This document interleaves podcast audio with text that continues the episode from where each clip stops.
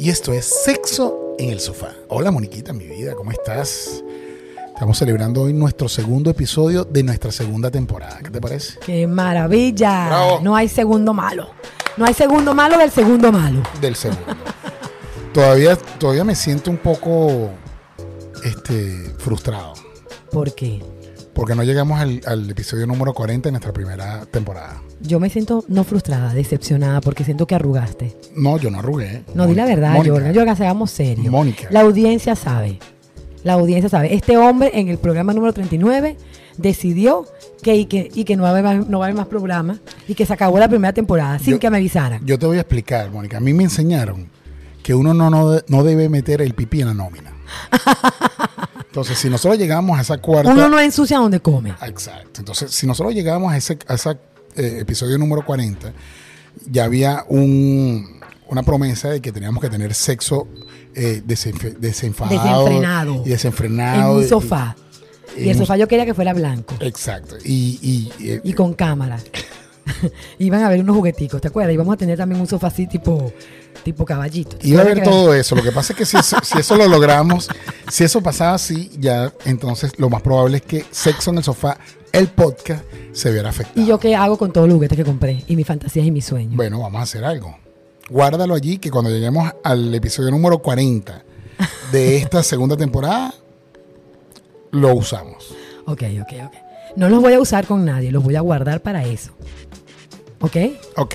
Dale, pues, comencemos, comencemos. Hoy, hoy quiero hablar, y estamos muy, muy, como muy profundos en esta segunda temporada. vale, este hombre me, me- me lo, me lo- me lo devolvieron intenso. ¿Qué le habrá pasado? Lo que pasa es que en estas, estas merecidas vacaciones tuve como un... Ha tenido reflexión. no, tuve un retiro espiritual. Caramba. Me fui a una isla solo, este, donde habían, era, era una isla nada más de puras amazonas, puras mujeres. Y Había por entonces- casualidad una pelota que se llama Wilson. Entonces vine, vine pensando en que el sexo eh, eh, tiene que complementarse con bastante conocimiento para que no te afecte, para Como que todo, lo puedas disfrutar. Como todo en la vida. Mientras más te educas, más disfrutas. Más disfrutas. ¿ves? Entonces, hoy yo quiero hablar de una palabra que se llama compersión. ¿Tú sabes de qué estamos hablando? De la compersión. Wow, esa palabra sí es profunda. Mira, aquí dice, Dime, dime, que, dime que, cuál es el significado de la palabra compersión. es un estado empático. Mira la- lo, lo- lo profundo de la palabra empatía. Es un estado empático de felicidad y deleite, experimentando cuando otro individuo experimenta felicidad y deleite. Puede identificarse algunas veces como el orgullo que sienten padres por los logros de sus hijos o la propia excitación por los logros de sus amigos. Es usualmente utilizado para describir cuando una persona disfruta de sentimientos positivos, cuando su amante disfruta de otra relación. Oh my God. Y para terminar dice, esto me mató, es lo opuesto de los celos. Así es. Oh my God. Así Eso es. está demasiado. Y, y realmente es eso. O sea, la compersión. Usa la palabra deleite varias veces. Cuando tú te deleitas. Claro, o sea, que disfrutas de verdad, tienes placer de que tú tengas placer. Cuando el placer de tu pareja o de tus hijos o de un amigo, el placer que ellos sienten por algo que está sucediendo, que no necesariamente tiene que, que donde tú tienes que estar involucrado, te produce satisfacción. Eso es básicamente la compersión. Y por eso es que es el antónimo de celos.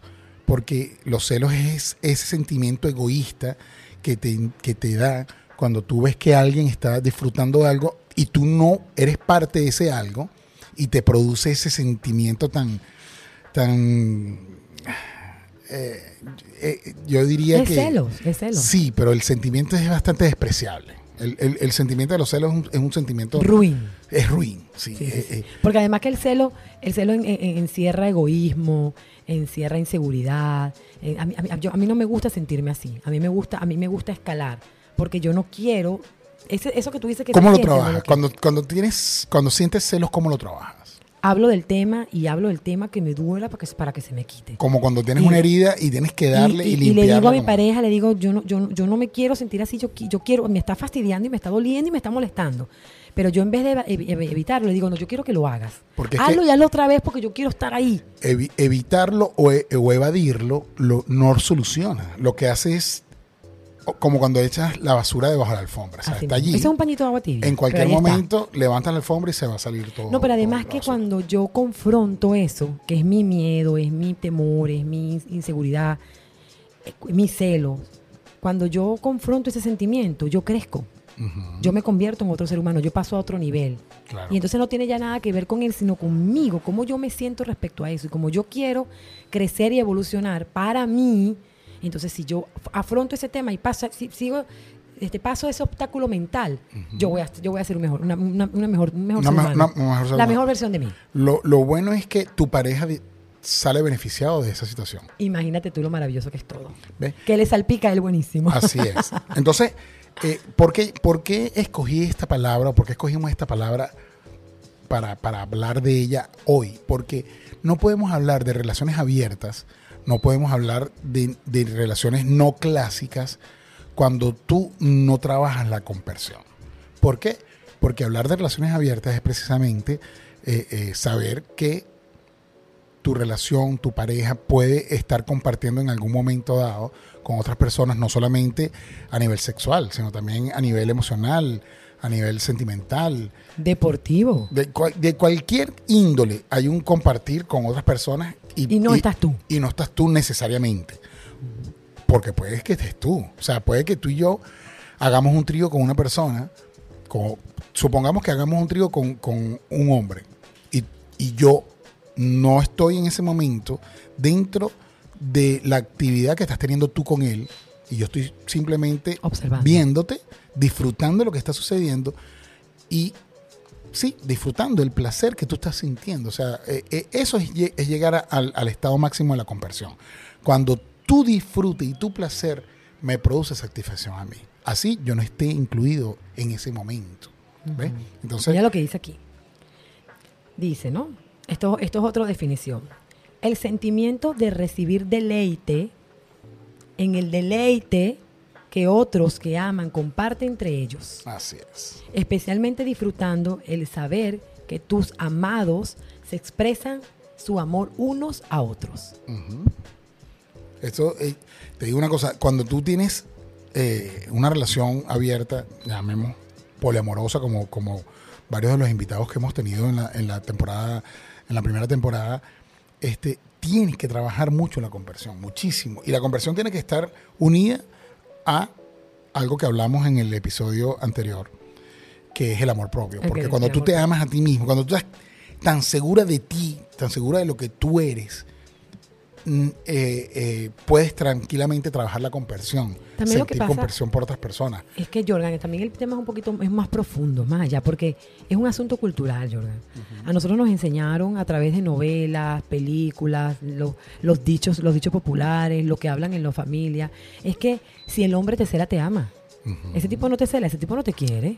Entonces eh, eh, ponen al celo al lado del amor. Claro. Y eso no es cierto. Ni siquiera al lado, lo ponen como parte del Como amor. o sea, si, no, amor. si no te cela, no te no ama. te ama. Y, y- y cuántas veces tú escuchaste, y- o, o uno cuando estaba pequeño escuchó, no vale, mira, a esa, a esa mujer no lo celan, ese tipo no la quiere. Porque el que no cuida lo que tiene, a pedir se queda. Y tú vienes eh, leye- eh, metiéndole a tu cabeza, a ese disco duro, esa información que es errónea, y entonces te permite acrecentar ese sentimiento de propiedad sobre un ser humano que no es tuyo.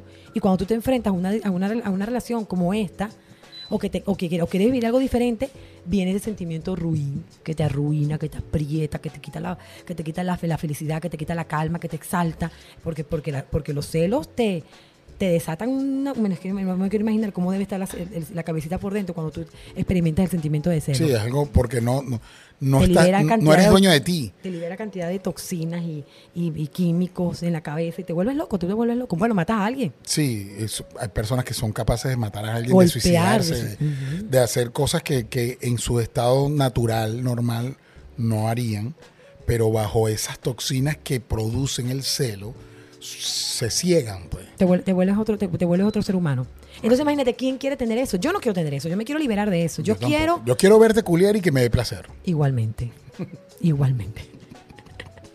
Yo quiero ver cómo la pones en cuatro. No me hagas, no, no me- no me, no me hagas que me ponga Que creativa. se te salga, se te salga ese demonio que hay en ti, que lo tienes bien controlado en esta segunda etapa, esta segunda eh, temporada que tenemos, Estamos- pero, estamos- estamos pero la tienes a flor de piel. Que- no me empuje que me caigo solita. Yo te dije, yo te Yo te dije, yo te dije en el primer episodio que fui hasta sin ropa interior. No, y te voy a decir algo. Yo te buceé todo el rato.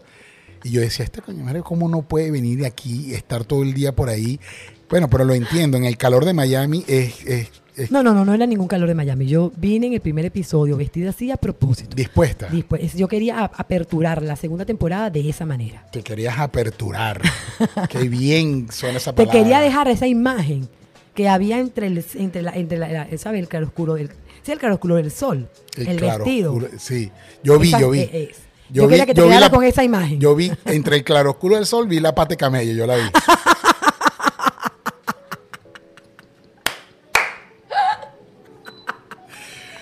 Y sentí mucha compersión de eso, ¿viste? Sentí- Tenías empatía. Tenía empatía de quien te está comiendo, porque como no soy yo, siento empatía con ese hombre que te está disfrutando. Con Vale, y la seriedad y la Ajá. profundidad. Bueno, es la profundidad de la de la, pata. De la patica, ¿cómo que? De- la patica camello. La patica camello, la- esa es la profundidad de la compersión. Que yo sabiendo que tú sexualmente no eres mía, yo siento el placer porque siento empatía contigo y con tu disfrute. Qué bonito. ¿Qué te Eso estuvo bonito. Estuvo ¿Viste? bonito. Merece un aplauso. Gracias. Yo puedo- Aplaude. Ay, qué lindo.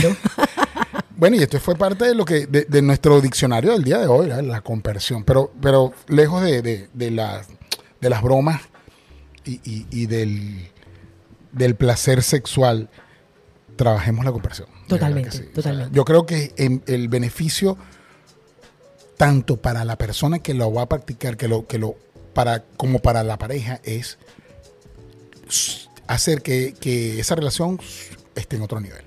Vaya a otro totalmente, nivel. totalmente, totalmente, totalmente. Eso es como cuando, eh, eh, fíjate tú, o sea, yo tengo un hobby que son las motos.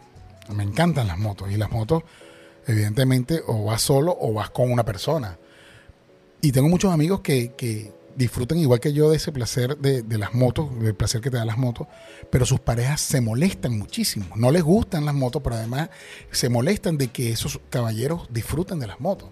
Entonces es exactamente lo mismo.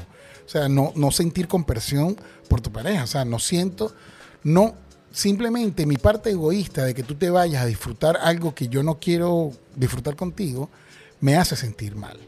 Y, y no debe ser. O sea, disfrútalo, pásala bien, disfruta una tarde y regresa que aquí estoy yo para recibirte con la mejor actitud. Con Ese la, debería con- ser. con la sopita con huevo. Así es. Así mismo es. O, y, y un masajito. y, y dale dos a la niña. Así mismo. Por lo menos, te, dependiendo del deseo sexual que tú tengas, yo podría tener- tenerte una nanita y una negra. Una, Ese enani- día. una enanita y una niña. Imagínate tú. Yo creo que estás hablando específicamente de unos gustos muy específicos. Estoy siendo bien precisa y Bien clara. precisa. Yo estoy buscando Yo te- desesperadamente una nanita y una negra, voy- por favor. Yo te voy a decir una cosa. Yo también tengo.